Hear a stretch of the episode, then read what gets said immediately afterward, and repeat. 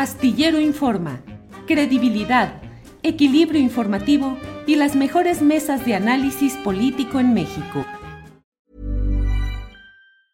Hey, it's Ryan Reynolds and I'm here with Keith, co-star of my upcoming film If, only in theaters May 17th. Do you want to tell people the big news? All right, I'll do it. Sign up now and you'll get unlimited for $15 a month in six months of Paramount Plus Essential Plan on us. Mintmobile.com slash switch. Upfront payment of $45 equivalent to $15 per month. Unlimited over 40 gigabytes per month. Face lower speeds. Videos at 480p. Active Mint customers by 531.24 get six months of Paramount Plus Essential Plan. Auto renews after six months. Offer ends May 31st, 2024. Separate Paramount Plus registration required. Terms and conditions apply if rated PG. I'm Sandra, and I'm just the professional your small business was looking for. But you didn't hire me because you didn't use LinkedIn jobs. LinkedIn has professionals you can't find anywhere else, including those who aren't actively looking for a new job but might be open to the perfect role, like me. In a given month, over 70% of LinkedIn users don't visit other leading job sites. So if you're not looking on LinkedIn, you'll miss out on great candidates like Sandra. Start hiring professionals like a professional. Post your free job on linkedin.com/people today. Colegas y nos vamos rapidísimo a la mesa de periodistas porque ya está por acá Arturo Cano. ¿Cómo estás Arturo? Muy buenas tardes. Buenas tardes, Adriana. ¿Cómo están todos? Saludos a quienes nos acompañan. Muchas gracias. Alberto Nájar, ¿cómo estás? Muy buenas tardes. Hola Adriana, buenas tardes. ¿Cómo están? ¿Cómo están Arturo y Juan? Y a todos los que nos ven y escuchan en este canal. Gracias, Alberto. Juan, ¿cómo estás? Buenas tardes. Buenas tardes, Adriana. Abrazo a ti, a Alberto, a Arturo, al auditorio y otro muy fuerte también a, Julio. Pues para los que se perdieron eh, el inicio del programa, les recuerdo que Julio está, eh, se alargó un poco una conferencia en la que estuvo con algunos estudiantes y el día de hoy no va a estar, pero ya mañana está de regreso. Pero vamos a seguir con la mesa porque hay muchos temas esta semana también calientita en todos los aspectos políticos. Pues eh, eh, comenzar contigo, Arturo Cano. Pues hay pues mucho, no sé dónde quieran empezar, pero ayer, por ejemplo, veíamos en esta conferencia que ofrecieron los padres de los 43 normalistas, donde denuncian después de este informe, el tercer informe del GIEI, que pues, les vieron la cara y piden que Peña Nieto declare muchas críticas, eh, que aunque reconocieron que hay avances en este gobierno y que hay una disposición del presidente López Obrador, pues también hay críticas muy importantes a las Fuerzas Armadas. ¿Cómo, cómo viste este tema, tanto pues del informe del GIEI como esta conferencia a que ayer dieron los padres de los, de los normalistas, Arturo? Bueno, Adriana, yo creo que este informe de los expertos independientes eh, de alguna manera relanza nuestra indignación porque el caso de los estudiantes de Ayotzinapa se convirtió sin duda en una seña de identidad, en una marca del, del sexenio de, Peña Nieto. No fue ni de lejos el único abuso, la única atrocidad cometida durante ese periodo, pero sí se convirtió a los ojos de la sociedad en un caso emblemático y por eso al llegar el gobierno del presidente López Obrador y prometer eh, desde el arranque que habría verdad y justicia en ese caso, pues eh, se alimentó la, la, idea de que eh, llegaríamos a conocer la, la, verdad del asunto, de lo que ocurrió con, con los estudiantes. El informe de, de los expertos independientes pues da cuenta de, de, que aquella consigna que se gritó desde 2014 en las calles de Guerrero, en las calles de, Guerre, de la Ciudad de México y otras partes del, país, pues no estaba nada alejada de la realidad y me refiero por supuesto a la consigna de fue el Estado.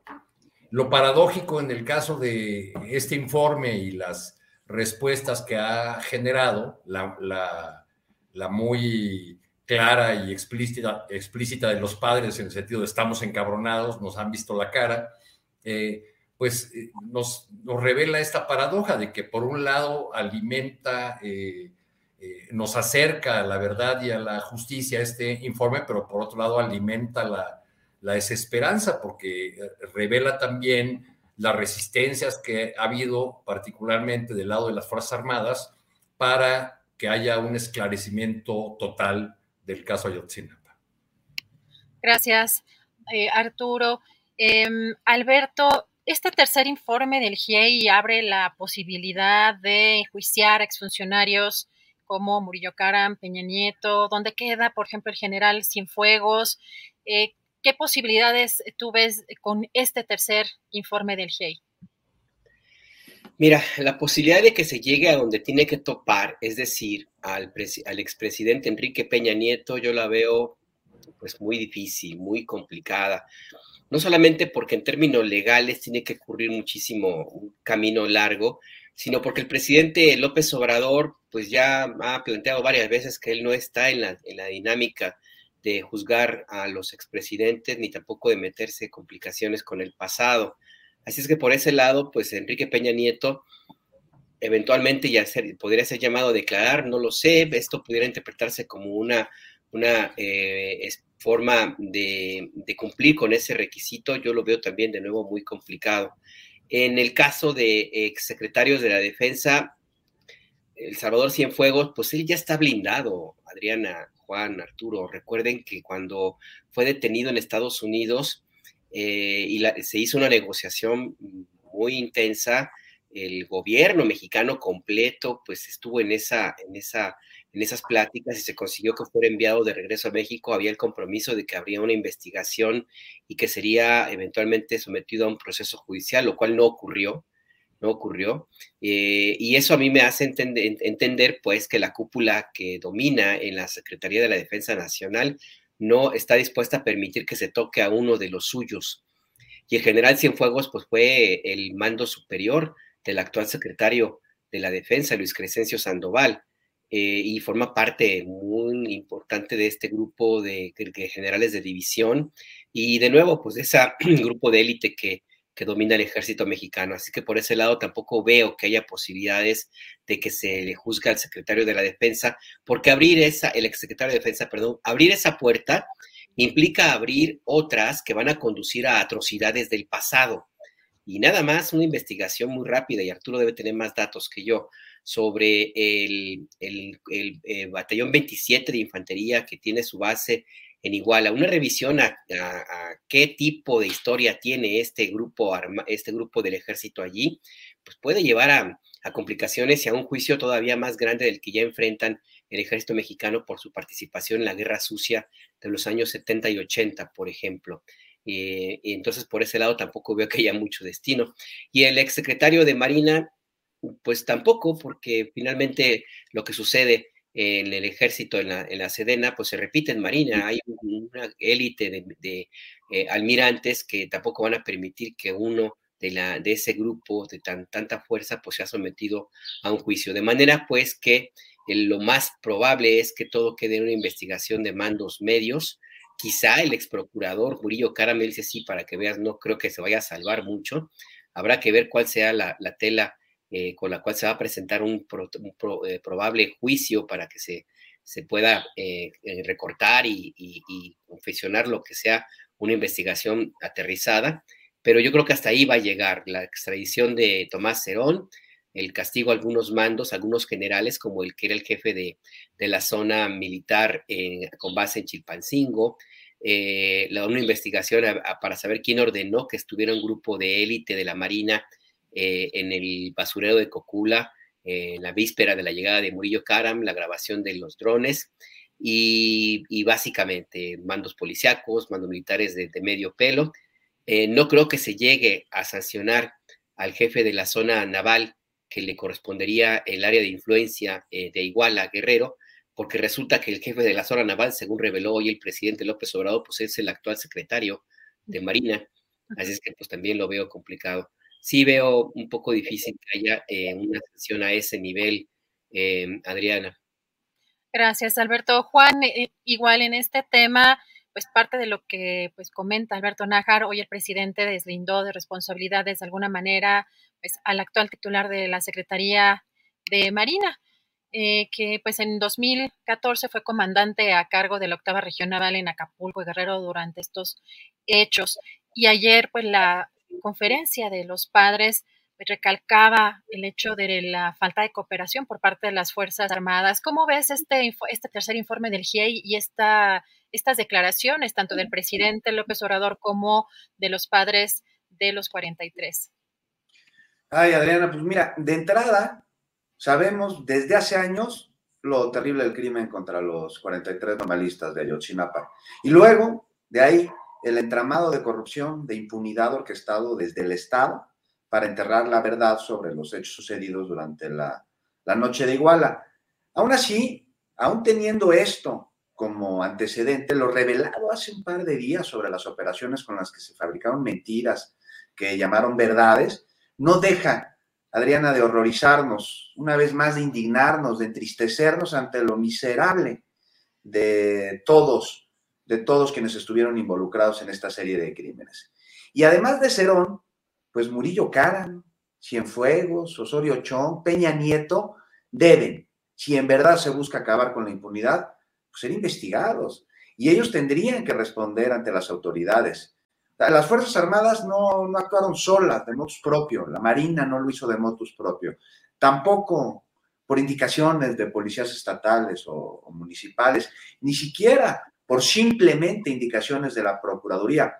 Ellos actuaron bajo las órdenes de su comandante supremo, quien a través de una cadena de mando es responsable de crímenes de lesa humanidad. Y hoy esa línea de mando sigue siendo protegida. Tan es así que, a pesar de que el presidente ha ordenado transparentar y entregar al GIEI archivos y demás documentación, pues esto no se ha dado. Hay investigaciones paralelas a la mal llamada verdad histórica que no han sido entregadas y existe una enorme y evidente resistencia para hacerlo. Entonces, lo que se presenta aquí de entrada, me parece, pues tendría que ser una oportunidad para dar un golpe a la impunidad, llevando a todos los actores desde el 26 de septiembre del 2014 hasta el día de hoy ante la justicia para que se investigue y solo así entonces se puede llegar a la verdad y con ello a la justicia para tal vez, tal vez alcanzar el perdón que tanto dice buscar el presidente, pero aquí sin verdad y sin justicia, este perdón es imposible que llegue. O sea, se necesita justicia para las víctimas y sus familias, también para el pueblo de México. Y aquel pacto añejo de impunidad, pues solo podrá ser destruido con la aplicación de la ley, pero una aplicación que no tenga distinciones.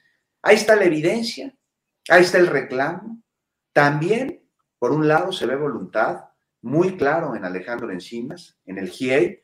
Ahora solo falta que ante lo apabullante de la evidencia, la autoridad actúe. Si no lo hace, no se podrá llegar al perdón.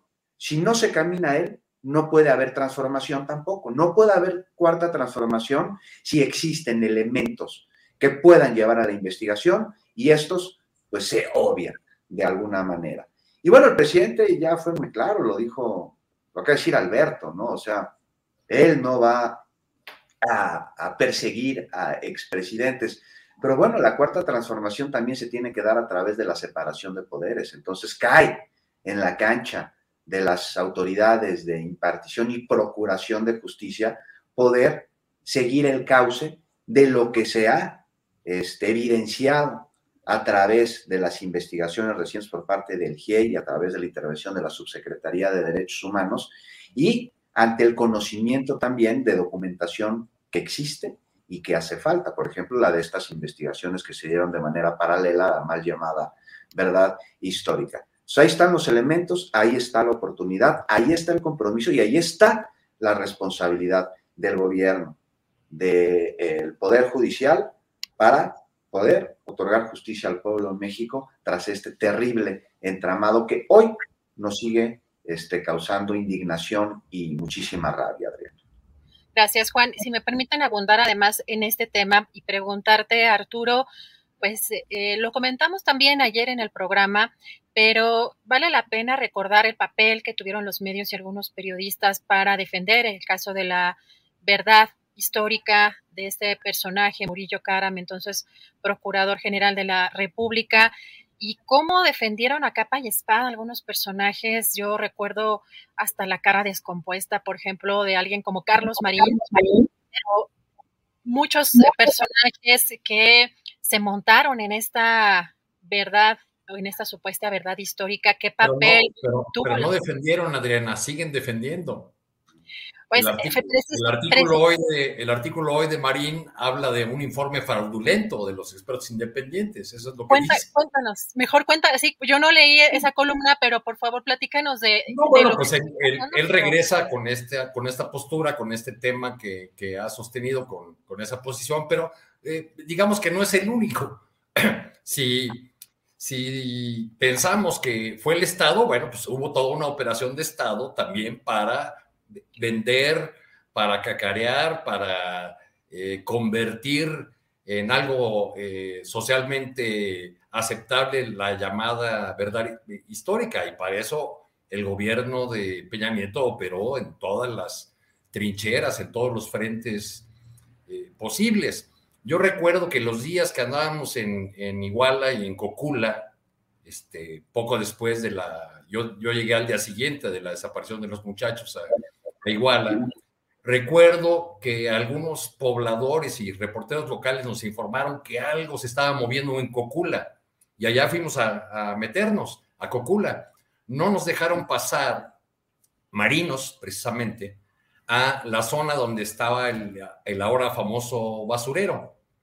Pero con algún colega yo me, dediqué a buscarle por otro lado fue a buscar a los tres empleados de limpia que manejaban camiones en ese pequeño municipio del estado de Guerrero cercano a Iguala. Este, localizamos a un par de los trabajadores de, los que manejaban los, los camiones de, basura del, municipio, este, y eh, que eran personas que hacían esa ruta donde estaba el basurero. Por cierto, el basurero donde fueron sembrados los, los restos, ahora, ahora sabemos, ya estaba en desuso, usaban otro que estaba antes. Pero lo que nos, lo que nos contaron eh, eh, esos trabajadores de limpia del municipio fue que en los días anteriores ellos no habían visto ningún movimiento en esa zona, que el movimiento en la zona había ocurrido después de la desaparición, es decir, ya en los días en que estaban haciendo todo este, este montaje, y que a ellos incluso los, los habían, les habían impedido el paso al lugar donde habitualmente descargaban los camiones. Después estos pobres trabajadores, todos asustados, desaparecieron del escenario porque alguien los ha, de, los ha debido a, amenazar por ahí. ¿no? Pero digamos, pues todo, todo esto nos, nos habla de cómo un tema tan sensible, tan, eh, tan complicado, doloroso, eh, eh, se convirtió en una eh, herramienta también para salvarle la cara al gobierno de, Peña Nieto. no, no hay que olvidar que, eh, que muchos festejaban en esos primeros años del gobierno de Peña Nieto no solamente el arribo de un presidente que entendía la modernidad y la necesidad de los contrapesos, sino también el de, un, el de un genio político que había logrado la firma del Pacto por México. Bueno, en fin. Claro, el, el Saving México, que se le acabó en unos meses, ¿no? apenas sucedió lo de Ayotzinapa, pues sacó, sacaron lo de la Casa Blanca, recuerdo, creo que fue en esa, en ese mismo, en ese mismo año. Y nada más. Ya, para, entonces había sacado todas las reformas importantes que le interesaba, todas las reformas pactadas con, con el PRI, con, con el PRD y el PAN en el Pacto por México. Efectivamente, pero sí, en unos meses se le cayó todo el, todo el sexenio, toda esa gran portada que, que tenía esta revista estadounidense. Alberto, ¿tú cómo viste esta cobertura? justamente cómo quedan algunos medios, algunos periodistas, que como dice Arturo, siguen defendiendo en algunos casos esta llamada verdad histórica y, y cómo tú viviste este, pues este, pues esta, esta parte de la, de la historia de México? Mira, eh, lo pongo de una forma pues con muy gráfica. En la conferencia de prensa del presidente López Obrador al día siguiente de que se presentó el informe, transcurrió casi hora y media, poco más de una hora y media eh, de la conferencia y no hubo una sola pregunta sobre el tema. Fue hasta que el corresponsal del diario El País, Pablo Ferri, hizo una, una pregunta que el tema se abordó. Pero durante todo ese tiempo, los compañeros periodistas se dedicaban a preguntar de cualquier cosa. Hubo uno que hasta se quejó porque no le vendieron gasolina premium en una estación de servicio. O sea, de ese nivel fue el interés que se tuvo en ese espacio mediático de tanta repercusión y que desde hace tiempo se ha convertido en, pues en, el, sitio desde donde se marca la agenda política, económica y social de este país. También es revelador el que eh, algunos de los medios más, de, de, los periódicos, pues, más destacados de Ciudad de México, por ejemplo, Universal y Reforma, dedicaran prácticamente nada. Reforma no abordó para nada el tema en su portada.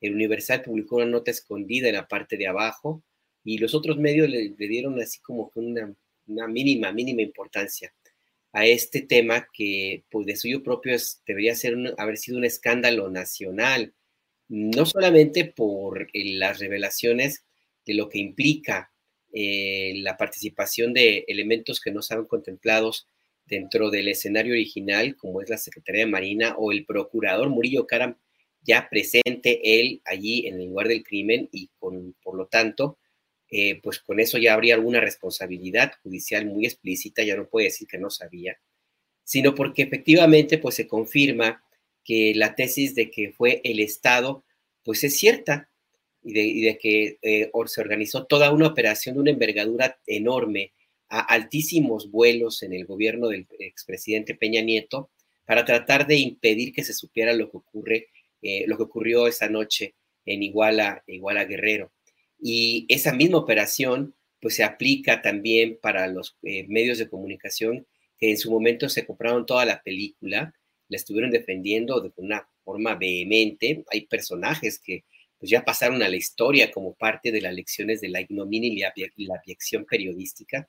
O sea, nada más ver lo que circuló en redes sociales, en Twitter, ese eh, video donde está Carlos Marín diciendo que los padres de los 43 estudiantes desaparecidos deberían haber pedido perdón al procurador Murillo Caram, pues lo pinta, lo, pinta de cuerpo entero a él y a otros promotores de la verdad histórica que se prestaron para hacer un instrumento de justificación mediática y de construcción de una narrativa que dejó muy pocos espacios a las preguntas y a la investigación seria que tuvo que llegar el GIEI para empezar a hacerla con muchísimas dificultades.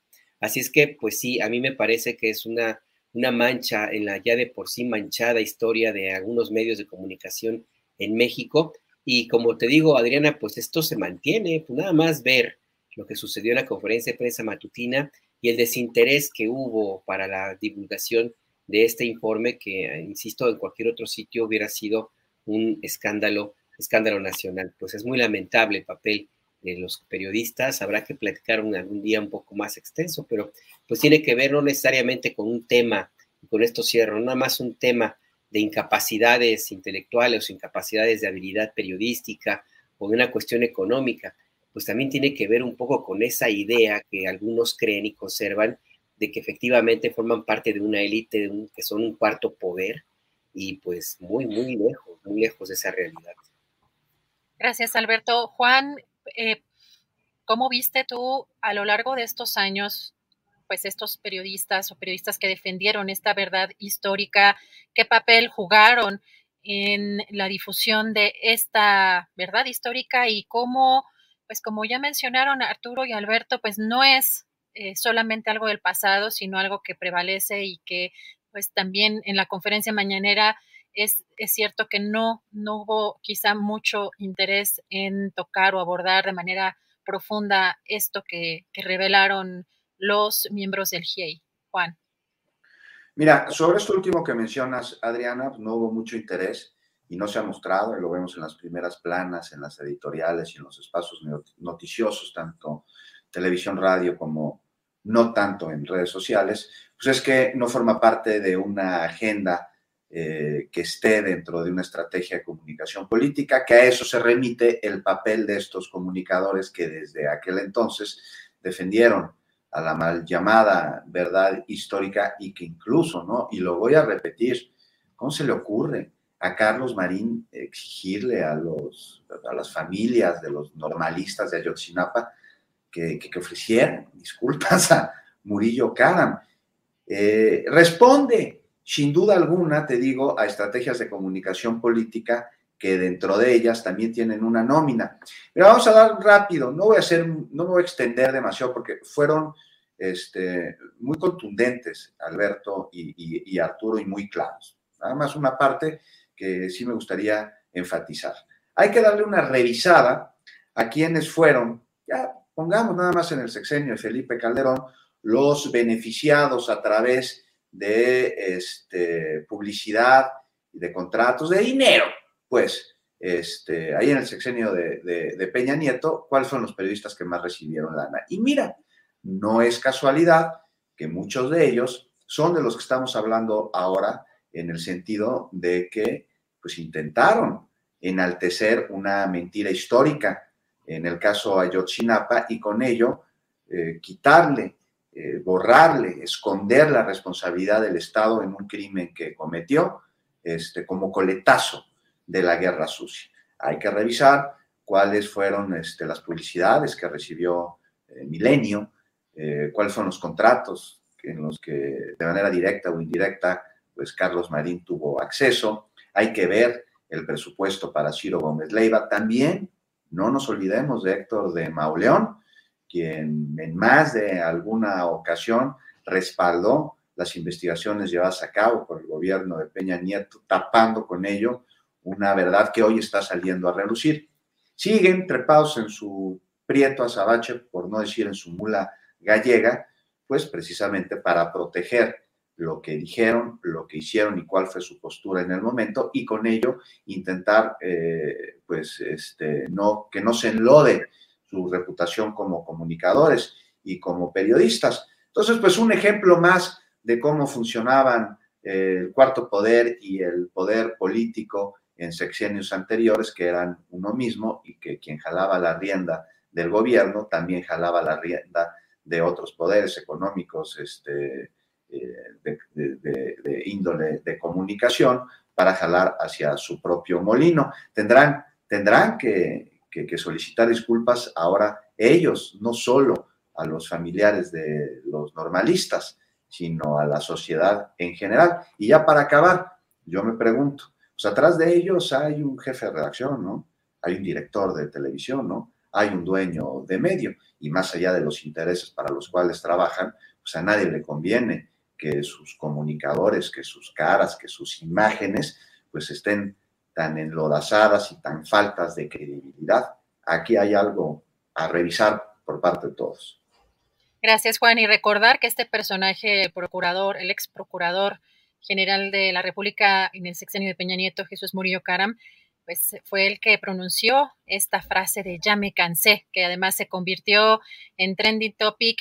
Recuerdo que tiraban el trending topic y bueno, Alberto Scorsi, especialista en estos temas, documentó que íbamos, creo que ya hasta al veintitantos o treinta y tantos, una cosa impresionante porque fue una, en ese momento fue una movilización orgánica en la parte digital todavía no existía, digamos, tan, de manera tan elaborada toda esta cantidad de granjas de bots, pero en su momento sí lograban eh, con estas operaciones digitales bajar esas tendencias y al día siguiente nos teníamos que montar en la que seguía y en la que seguía la 3, la 4, la 5.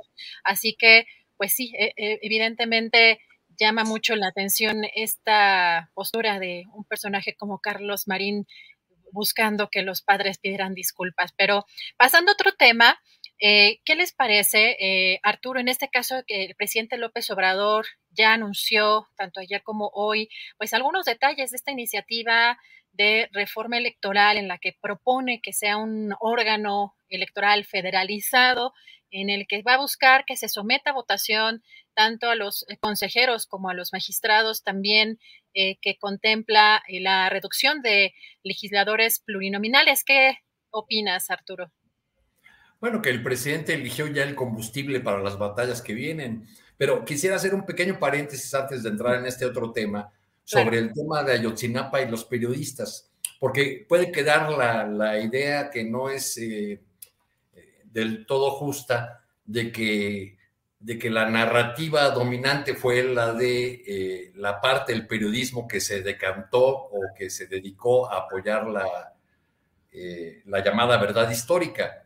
Y creo que es necesario hacer un reconocimiento a una gran cantidad de colegas eh, periodistas cuyas indagaciones, cuyo trabajo incluso fue pista o punto de partida para el trabajo del grupo de expertos independientes. Muchas de las líneas de investigación o hipótesis que se fueron conociendo poco a poco eh, eh, se dieron o surgieron gracias al trabajo de colegas periodistas. Y en, esta, en este trabajo yo creo que merecen especial reconocimiento los colegas de Guerrero, los colegas de Iguala, en primer lugar, que estuvieron con los estudiantes desde antes que los desaparecieran, que tuvieron que huir de ese sitio por la, porque agarraron a balazos, ustedes recuerdan a los, a los alumnos, varios de ellos este, eh, cayeron ahí heridos, uno eh, fallecido ahí mismo en el, en el lugar, y recordar esa, ese compromiso, ese eh, profesionalismo y valentía de los colegas de Guerrero. Yo recuerdo que Sergio Ocampo, que conduce un programa en la Radio Universidad de Guerrero y es corresponsal de la jornada, organizó esa misma noche una eh, caravana de colegas de Chilpancingo que llegaron a Iguala y nos dieron la primera información y nos dieron también fotografías todavía del autobús, de los autobuses baleados y de los estudiantes tendidos ahí en el, en el piso. Entonces creo que el ejercicio del periodismo también tuvo esa otra eh, cara que es importante no olvidar. Ahora, respecto de, la reforma electoral, pues yo creo que, eh, como decía en el arranque, es combustible para estas batallas que vienen creo que ya la, coyuntura o el desarrollo de la, contienda política que vivimos se ha ido decantando y se ha ido resumiendo concentrando en algunos temas. Uno de ellos es el, revocatorio con sus eh, rebotes en el tema de la autoridad electoral, de este debate que lleva ya todo el sexenio sobre la independencia, los gastos superfluos, el, el papel parcial del árbitro que se acusa desde el lado de la 4T y por el otro lado el de la narrativa de la, la democracia no se construyó en un día y, el INE visto a sí mismo y por sus defensores como la última trinchera en contra del, del autoritarismo. No sé qué tanto de estas propuestas que, que, ha empezado a dibujar el presidente vaya a estar realmente en una iniciativa. Lo que sí puedo decir es que para la narrativa presidencial y para el sector de la población que respalda al presidente, que, por cierto, según las últimas encuestas, ha vuelto a, niveles o ha recuperado puntos que, que perdió en las, en las semanas recientes, en, esta narrativa es muy difícil que, que funcionen los argumentos del otro lado cuando el presidente sostiene, oiga, ¿no les parece que son muchos los eh, plurinominales?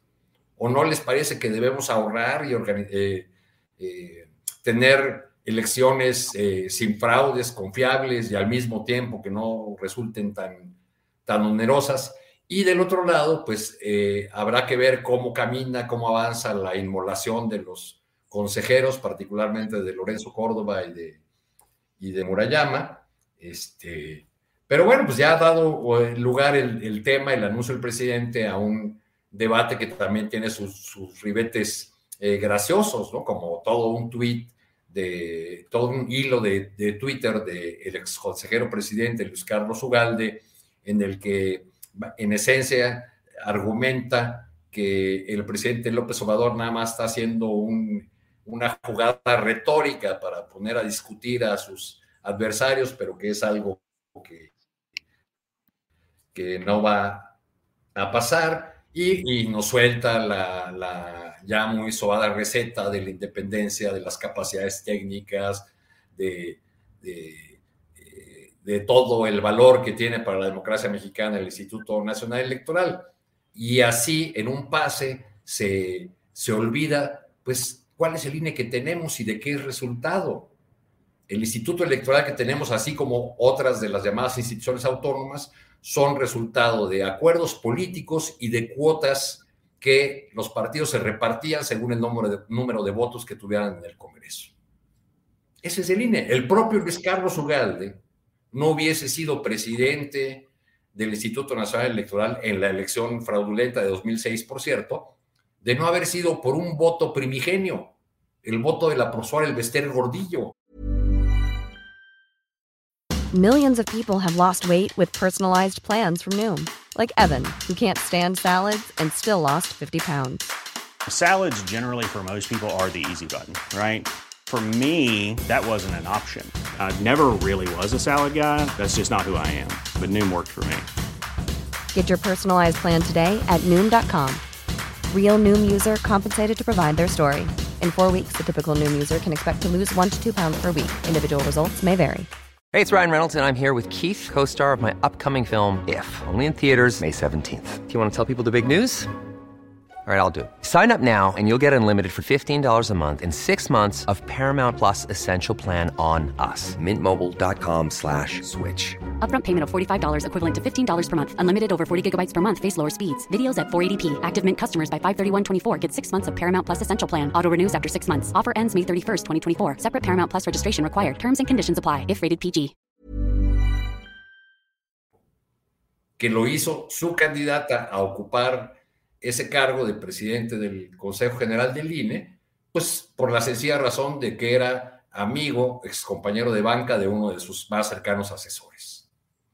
Gracias, Arturo. Pues justamente con ese tuit que mencionas, donde dice que pues, está provocando, dice, para usar su narrativa de que el INE México está al servicio de las élites neoliberales, y pues tuvimos creo que un déjà vu justamente al 2006, pero pues interesante todo este tema eh, Alberto, pues tú qué piensas de esta reforma electoral propuesta por el presidente?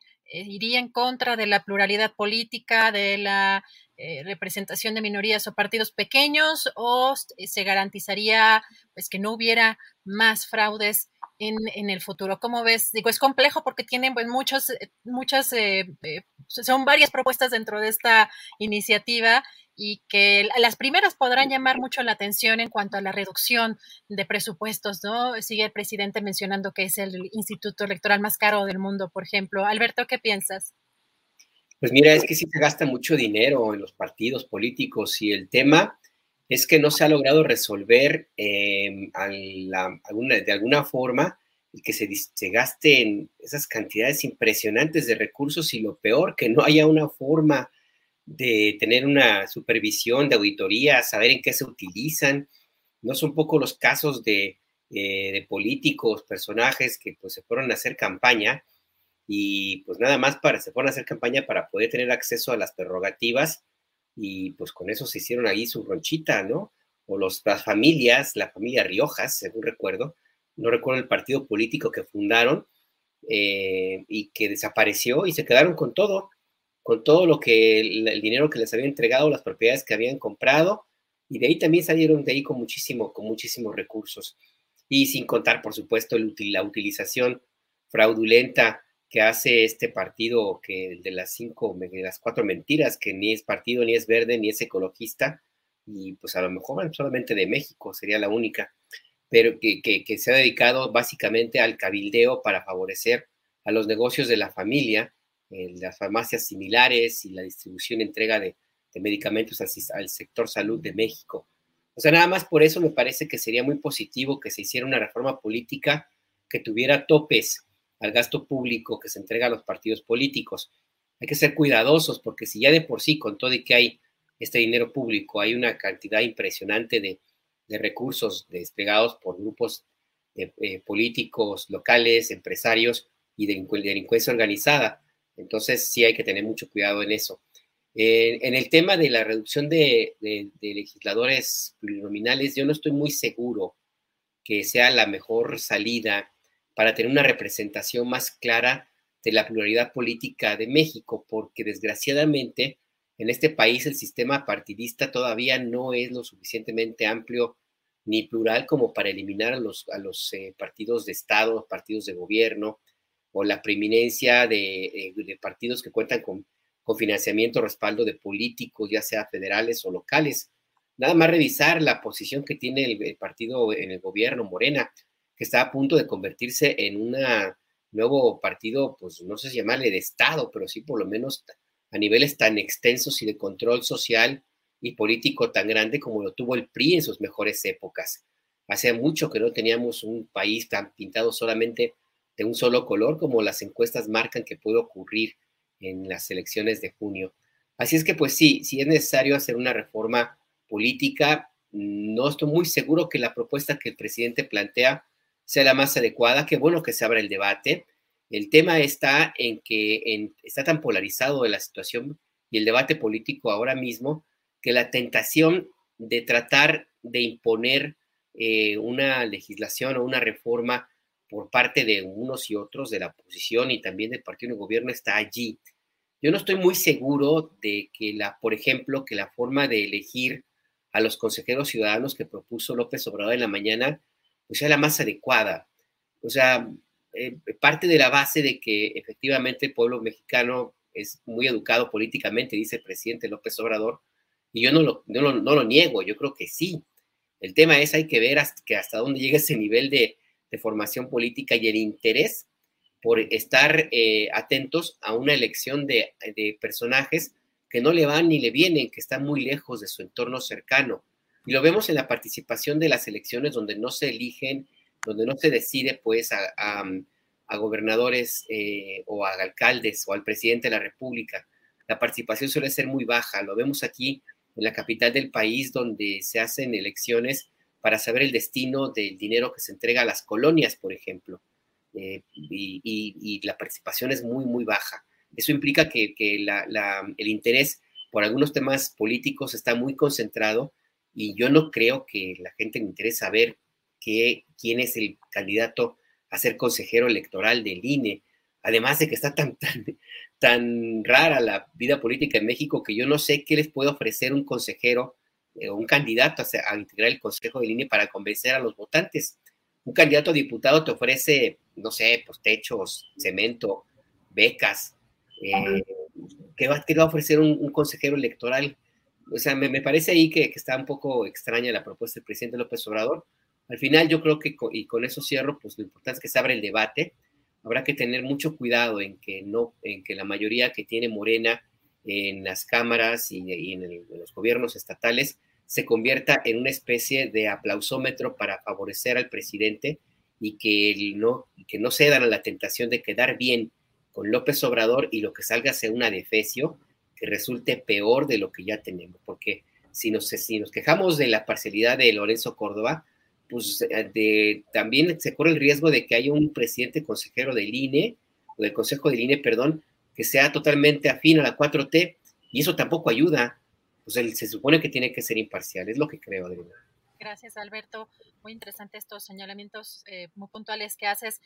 Juan, en este mismo sentido, ¿tú crees que esta reforma tal y como está propuesta por el presidente favorecería a Morena? Y te pongo dos, dos temas o dos eh, ángulos parte de la columna que hoy escribe Julio, eh, precisamente en la jornada, respecto a esta elección para consejeros, pues eh, él comenta que pues debería predominar el conocimiento técnico y la honestidad, más no la popularidad, si habría un riesgo de que precisamente conforme también a lo que menciona pues Alberto Nájar, sea pues un personaje más popular que honesto y técnicamente digamos viable y también en el caso, por ejemplo, de que debería quizá abrirse la puerta de mejor forma o, contundentemente a las candidaturas independientes, Julio plantea, por supuesto, el caso de, Chile. ¿Cómo ves, Juan? Pues mira, es un tema que se tiene que revisar profundamente. Como bien mencionas, y lo que dijo Alberto, resulta muy interesante. Estamos ante un asunto inédito en nuestro país que tendrá que revisarse. Vamos a ver cómo vienen las discusiones Vamos a ver cómo viene la iniciativa, este, cómo se discute en comisiones y tendrá que eh, contar con una enorme cantidad de candados para que no suceda esto que puntualmente este, menciona Alberto y además de manera muy clara y muy acertada. Coincido con él en que falta mayor cultura de participación en México, que los ciudadanos acudimos a las urnas, pues ahí nomás para elegir a nuestros gobernantes, pero no sé, llevando a cabo este tipo de ejercicios y solo entonces podríamos avanzar en la materia. El peligro de que se voltee la moneda y de que por evitar tener un árbitro imparcial encontremos otro árbitro, pero que también sea imparcial este, de la tiendita de enfrente, es un riesgo. Entonces tendría que blindarse, tendría que haber candados. Uno de ellos podría ser que tal vez este, los consejeros no sean propuestos por una terna de los partidos políticos, sino sí a través de una votación popular que lleve a que en la Cámara este, de Diputados se decida sobre estos electos por el pueblo, pues cuáles son los que presentan mayores perfiles. Pues un tema muy profundo, muy delicado. Hay que revisarlo este, con detenimiento porque pues no hay duda, ¿no? Me parece, Adriana, en que pues ya no solo para abonar la vida democrática del país, sino para protegerla, se requiere de una profunda revisión a las instituciones democráticas, ¿no? Encargadas de, pues dar curso a la voluntad popular en México y no solo a través de designar este, gobernantes o representantes, sino de casi todo lo que nos compete como ciudadanos.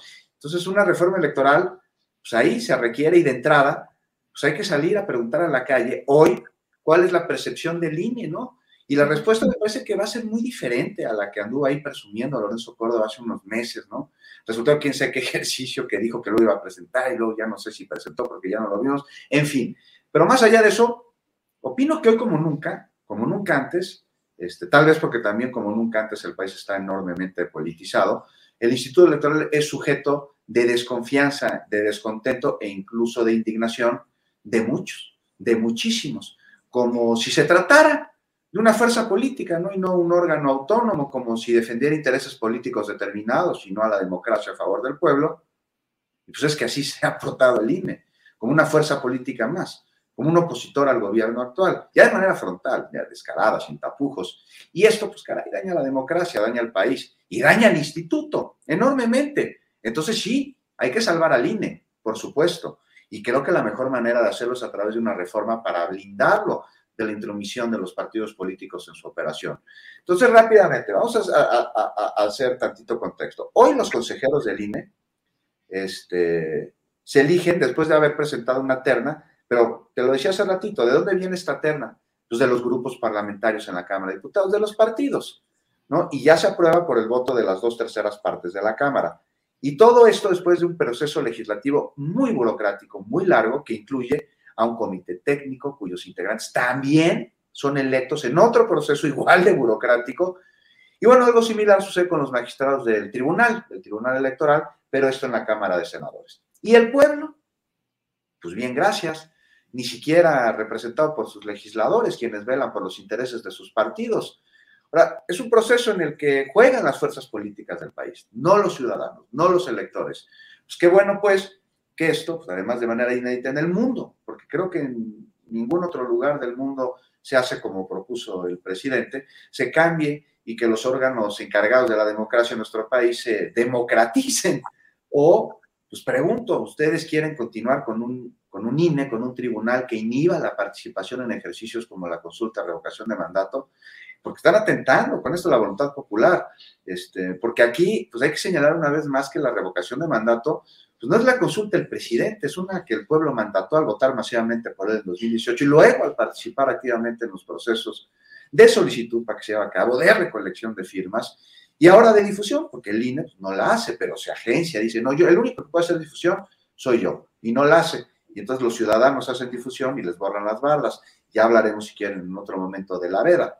Pero bueno, este, nada más mencionar aquí que, ya para acabar, que qué maravilla que se reduzca la lana a los partidos políticos, ¿no? Y al mismo instituto que vive en un modo de lujo exótico que ni Buckingham tiene. Y, nada más se una revisada, ¿no? Las investigaciones de Nancy Flores este, sobre los dispendios en el instituto. Y ahora sí ya, perdón, no iba a acabar, pero ahora sí los pluris. A ver, cada tres años, ¿no? Elegimos a nuestros diputados, a 300. Y luego se suman otros 200 que tienen las mismas facultades de que aquellos que votamos de manera directa, los mismos sueldos, este, pero ellos están en unas listas que elaboran una vez más los propios partidos de acuerdo a sus compromisos.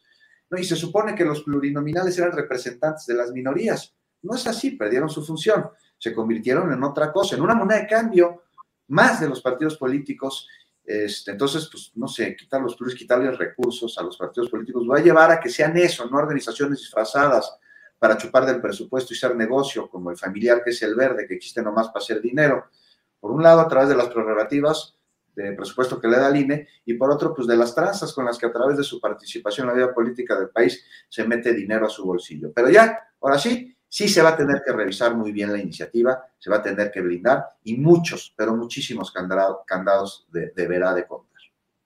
Gracias, Juan. Y pasando a otro tema, eh, Arturo, pues hoy llamó la atención que em, Mariana Moguel, la hija de Rosario Robles, acudió a Palacio Nacional para entregarle al presidente López Obrador una carta escrita de puño y letra de Rosario Robles de eh, culpa eh, de alguna manera de una persecución en su contra al fiscal Gertz Manero y pues le dice al presidente que solo él puede ponerle un alto.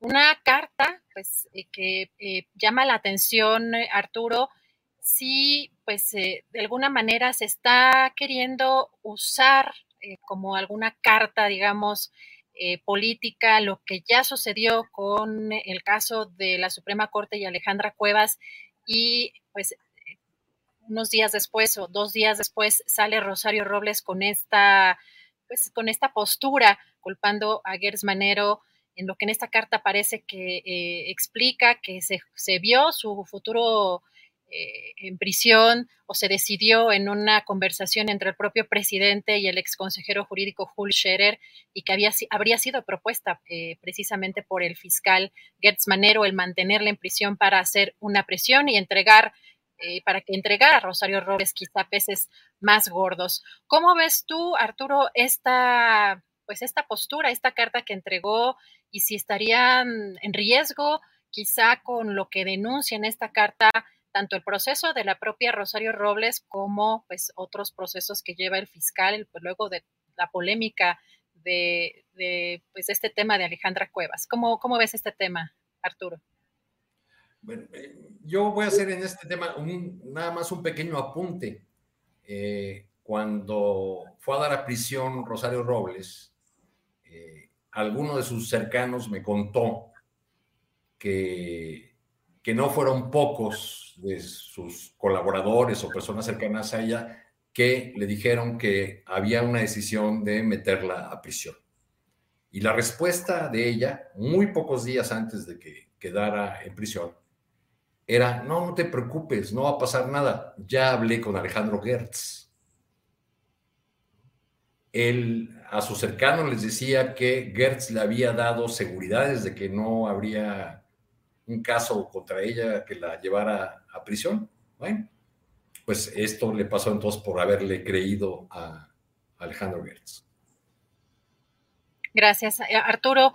Eh, Alberto, ¿qué opinas tú de este tema que pues el fiscal nuevamente en el ojo del huracán, que bueno, parece que, estas últimas semanas pues han, han, sido muy complicadas para su gestión dentro de la Fiscalía General de la República. Alberto, ¿qué, qué opinas? Pues mira, yo creo que tiene que revisarse el costo de mantener a un personaje con estas características como Alejandro Gertz Manero al frente de la Fiscalía General de la República, que es la primera vez que es autónoma en la historia de México, porque le quedan todavía varios años en el cargo y el presidente López Obrador está empecinado, no hay otra palabra, en mantenerlo en el cargo, en, en que siga allí. Y el tema es que el daño que puede llegar a causar Alejandro Gertz Manero al sistema de ya de por sí muy podrido de procuración de justicia, pero sobre todo a las víctimas, a las víctimas que abundan en este país de desaparición de personas, de violencia por el narcotráfico, de secuestros, de esclavitud sexual, en, fin, todo lo que tú quieras, pues puede ser en algunos casos irreversible. Acaba de morir el papá de uno de los estudiantes asesinados por el ejército en el TEC de Monterrey, allá en Monterrey, Nuevo León ya había muerto la mamá de este joven, esa familia ya no alcanzó justicia. Y como ese, ¿cuántos casos más puede haber? Y el tema aquí es que esa parte de, brindarle justicia a esa familia le correspondía también a la Fiscalía General de la República. Entonces, de ese tamaño es el costo que puede haber para este México ya de por sí dolido el que se mantenga por razones políticas o quién sabe por qué a un personaje que ha demostrado pues que, sea, que se dedica simplemente a ser como es, como ha sido siempre. Ver primero por sus intereses y después por lo que se supone que tiene que cumplir con su, con su responsabilidad. Y a mí me parece en, ese sentido, pues que tendría que evaluarse el papel y la pertinencia de mantenerlo o no al fiscal Gertz Manero. Y en el caso de Rosario Robles, híjole, pues es que a mí me parece, me sigue pareciendo muy raro, por decirlo menos, que ella sea la única que esté detenida en un, en, por un proceso donde es obvio que varios de sus colaboradores, y no son pocos, pues tuvieron mano al momento de asignar los contratos por los cuales está en prisión. nada más checar a su oficial mayor y a sus, a sus asesores, a Cebadúa y a, Ramón Sosamontes, por ejemplo. ¿Por qué no están en la cárcel ellos? ¿Por qué no están en la cárcel investigados eh, Luis Videgaray, por ejemplo, que era el que daba las órdenes al gabinete de, Peña Nieto? ¿Por qué no está investigado el, el, ya hoy senador Miguel Ángel Osorio Chong, por ejemplo? Yo creo que ahí Rosario Robles también está pagando, coincido con, con Arturo, un poco de la ingenuidad de haber creído no solamente en Alejandro Gertz, sino haber creído en la amistad del presidente que le dijo, no te preocupes, Rosario, ahí la llevas. Gracias, Alberto. Juan, pues no sé cómo ves este caso en la carta que revela pues algunas de las de las que, que ella considera serían pues irregularidades en este proceso que entre otras cosas, pues por lo que se le acusa no ameritaría estar en prisión, pero que además también hay que, hay que reconocer que el caso, por ejemplo, de Emilio Lozoya tampoco ha avanzado y no se ha podido pues fincar responsabilidades como muy puntuales en estos, en estos dos casos. Y que pues después de lo que hemos visto por parte de la actuación de la propia fiscalía, sí habría riesgo de que más de estos casos se cayeran o cómo ves esta pues esta postura tanto del fiscal, tanto el trabajo del fiscal como pues esta, este señalamiento que hace Rosario Robles y esta petición que hace al presidente para que pues pare esto en su contra. Pues mira, una vez más, la Fiscalía General de la República es el elefante reumático que pues, se ha dedicado a poner a dirigir gran parte de sus recursos a través del propio fiscal a cometer injusticias en vez de a que se dé la justicia y ha dilatado asuntos que no tendrían que haberse dilatado. Ya daba ahí un ejemplo Alberto. Tenemos procesos detenidos de terrible injusticia como el de Brenda Quevedo o el del mismo Israel Vallarta y y pues por otro lado, una operación, como vimos en el caso de la vendetta personal de Alejandro Gertz, en donde finalmente terminó haciéndose justicia después de que la injusticia se cometió durante un buen tiempo. Ahora, sobre Rosario Robles, pues es que va junto con pegado, ¿no? Rosario Robles tendría que estar siendo investigada y tendría la fiscalía que contar con elementos para acreditar su participación en el terrible fraude de la estafa maestra. Mira, pocas personas tan cínicas como Rosario Robles, ¿no? Se han visto en la historia política de nuestro país. Y mira que tiene una competencia nutrida. Y ahora lo que veo es que también quiere meterse en la misma canasta, de alguna manera, que Laura Morano, que Alejandra Cuevas, ¿no? Entonces, cínica y oportunista. La razón por la que está en la cárcel y por la que este, ha sido detenida, por la que está eh, en el escrutinio público, pues no es por ninguna confabulación política. no hay que olvidar que es presunta responsable de un delito que involucra un fraude millonario con, el que se enriqueció a costa del, del, hambre de los más pobres, ella y una interminable lista de personas. Ahora, si no se ha querido acoger al criterio de oportunidad, es su decisión y sus razones, que seguramente responden más al miedo que otra cosa, serán tan contundentes como su silencio.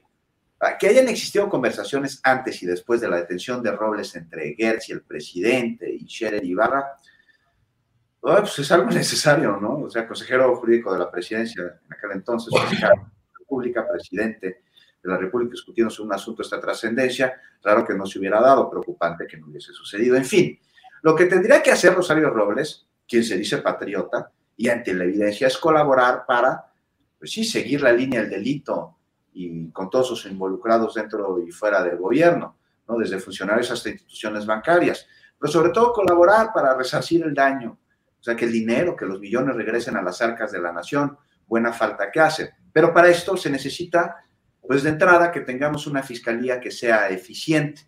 Entonces, pues después del daño que Alejandro Gertz Manero le ha hecho a la fiscalía a través de sus acciones personales, y si le sumamos la inmovilidad de la dependencia, pues urge, urge una revisión a ella y nada más le, le, caería a la Fiscalía, al sistema de justicia y a la nación arrancar de nuevo con un nuevo fiscal.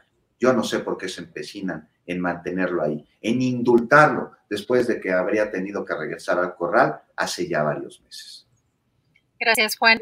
Si les parece como un postrecito, pues hay varios temas. Tenemos uno pendiente en la agenda, pero también está pues este tema de platicaba ayer con Juan de la oposición de juguete y sus legos, este, Xochitl Galvez ya vendiendo juguetes, ¿no? Eh, también tenemos el tema de hace unos, hace unos minutos precisamente em, en el Congreso, parece que por aquí tengo el dato, eh, por una diferencia mínima de votos, Morena impidió que el Senado llamara a evitar el deterioro ecológico por el tren Maya, pero también menciona en este caso la periodista que cubre la fuente, Leticia Robles de la Rosa, que Manuel Velasco, Raúl Años y Gabriela Benavides del Partido Verde se quedaron afuera del pleno para no votar. Así que en esta tramo final, unos minutitos, un minutito, dos minutitos cada quien, algún tema que quieran o anuncio parroquial que quieran comentar. Eh, Arturo, Adriana, pues entre los numerosos daños que ha causado el, fiscal eh, Gertz Manero, aparte de los muy graves a, personas de su propio entorno familiar, está un daño eh, grave a la Fiscalía de la Ciudad de México, que fue la que operó la, vendetta personal que dice, que dice Juan. Entonces yo creo que ahí hay también un, asunto eh, pendiente en manos de la jefa de gobierno pues para, por lo menos para que explique qué papel jugó. Y recordé el caso de la Fiscalía de la Ciudad de México porque veía que hace un momento se presentó un informe eh, de familiares y, abogados de, de, las personas asesinadas en lo que conocemos como el caso Narvarte, donde muestran varias de las inconsistencias, omisiones graves en la investigación por parte de la Fiscalía de la Ciudad de México. Este es un caso que viene de los tiempos de Miguel Mancera, pero bueno, ya llevamos tres años de este gobierno y según esta denuncia que han hecho los, los familiares, se eh, cometieron omisiones tan graves como no haber eh, pedido o solicitado información sobre un teléfono que era clave o no haber entrevistado a una persona, eh, a un testigo que era clave en el asunto. En fin, yo creo que en los en los asuntos de, justicia, este, eh, pues vamos lento no solamente en la dependencia que encabeza Tortugués, sino en muchas otras.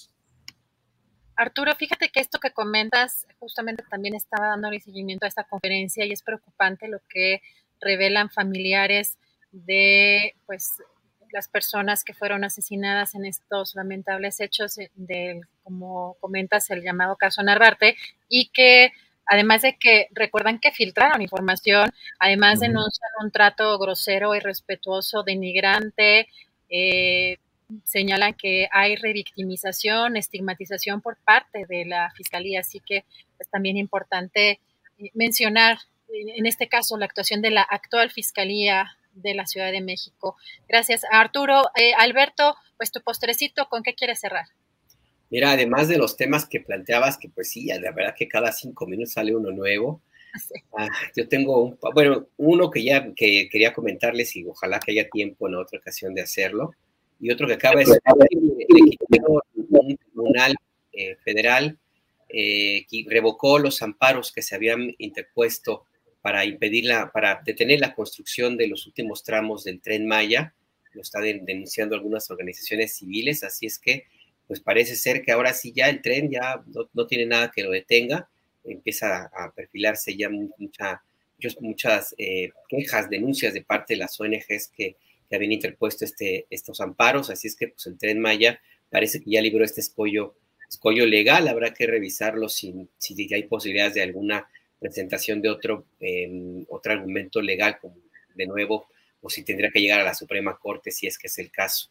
Esto acaba de ocurrir hace unos minutos. Y lo otro, pues que, que ya yo me sigo pensando que no sé cómo definirlo, si es una cuestión de inexperiencia política, de capricho personal, de perfil ya, igual tú, Juan, puedes ayudar en eso, un perfil de personalidad, el que, el que ha metido de nuevo a un lío del cual ya aparentemente había salido Sandra Cuevas, la alcaldesa de Cuauhtémoc, pues resulta que le van a, reiniciar el proceso porque pues no cumplió con, lo, con, el, acuerdo que, se, que, había llegado con, las víctimas pues de lo que la fue acusada, De hecho, comentaba alguien que en la audiencia de ayer, creo, se enojó tanto que hasta corrió a sus abogados, no sé si a golpes, pero que los corrió.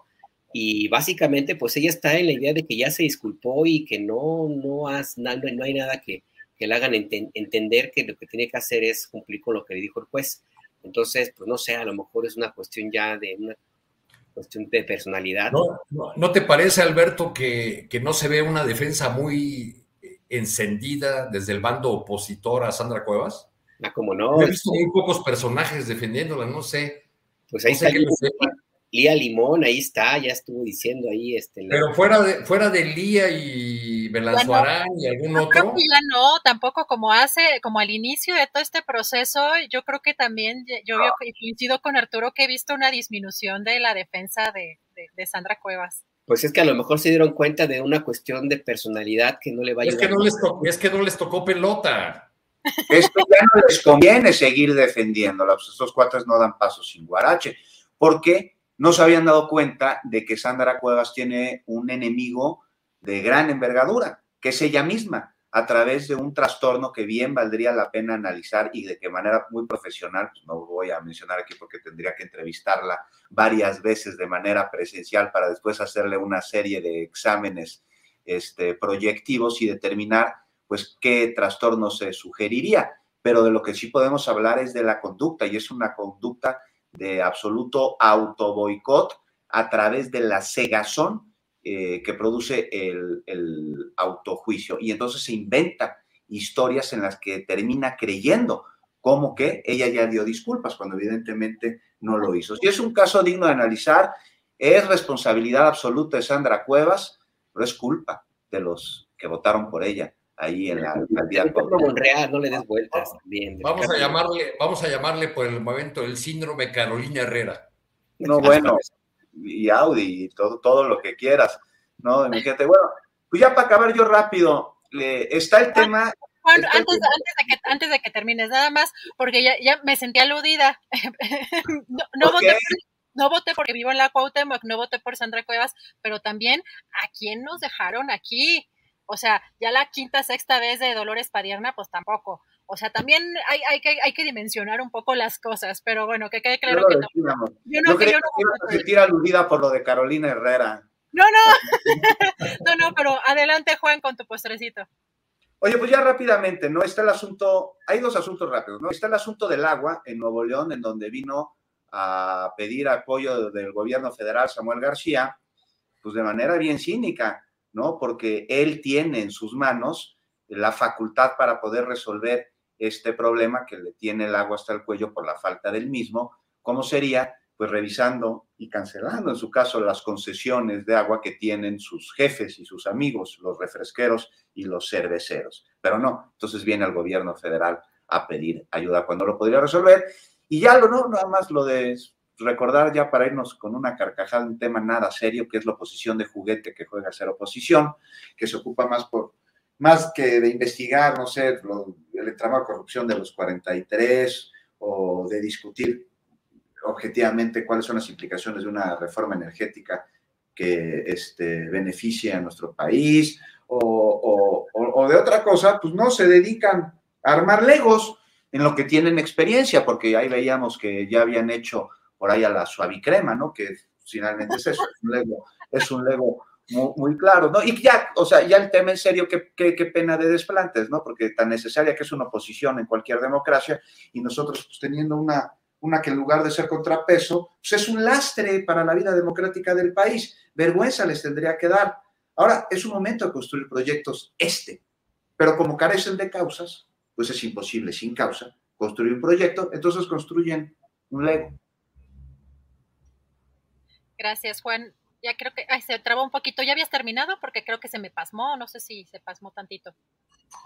Creo que fui yo, ¿verdad? Dile, dile que ya, eh, sí, ya habías terminado, ¿verdad? Porque si no se sigue. Sí, ya había terminado. No, no nomás digo que, que, se necesita una oposición, pero como la oposición no tiene causa, pues entonces no tiene proyecto. Y entonces, arma lejos. Armalegos, oposición de juguete. Juan, muchísimas gracias. Eh, compañeros, les agradezco mucho que me hayan permitido moderar esta mesa. Si les parece bien, nos vemos el próximo miércoles. Alberto, muchísimas gracias. Muy buenas tardes. Buenas tardes, sí, qué gusto que estés por acá moderándonos. Muchas gracias. Gracias. Arturo, muchísimas gracias. Buenas tardes. Gracias por tu trabajo. Saludos a Julio. Hasta luego, Juan, Alberto. Que estén muy bien. Gracias. Juan, muchas gracias. Buenas tardes. Muchas gracias, Adriana. Este, estuvo muy buena la mesa del día de hoy. Oye, Alberto, te veo mañana en la Faro Cosmos en el debate, ¿no? Jueves de debate para hablar sobre el pueblo quita y el pueblo pone. Ahí nos Ay, vemos. Anúncienlo, anúncienlo, por favor, para sus fans. Invitado estelar, Alberto Nájar, va a estar Pedro Miguel, va a estar también el Monero Hernández, ¿no? Ajá, sí. Los debates del jueves en la Faro Cosmos, que ahora van sobre la participación ciudadana, la revocación de mandato. Mañana el pueblo quita y el pueblo pone a las 6 de la tarde por Capital 21. Perfecto. Ahí, vamos ahí nos vemos. Allá, nos, allá los vemos, compañeros. Alberto, Juan, Arturo, muchísimas gracias. Nos vemos el próximo gracias. miércoles. Gracias. Hi, I'm Daniel, founder of Pretty Litter. Did you know cats tend to hide symptoms of sickness and pain? I learned this the hard way after losing my cat, Gingy. So I created Pretty Litter, a health monitoring litter that helps detect early signs of illness by changing colors, saving you money and potentially your cat's life. Pretty Litter is veterinarian developed, and it's the easiest way to keep tabs on your fur baby's health right at home. Go to prettylitter.com and use code ACAST for 20% off your first order and a free cat toy. Terms and conditions apply. See site for details. Want truly hydrated skin? Meet Osea's Body Care Breakthrough Hyaluronic Body Serum. It's clinically proven to increase hydration by 161%. It's lightweight, fast absorbing, and delivers 24 hours of hydration for silky smooth skin without any sticky afterfeel. Treat your skin to clean vegan skincare from Osea. Get 10% off your first order with code SUMMER at OseaMalibu.com. That's O S E A Malibu.com code SUMMER. Para que te enteres del próximo noticiero, suscríbete y dale follow en Apple, Spotify, Amazon Music, Google o donde sea que escuches podcast. Te invitamos a visitar nuestra página julioastillero.com.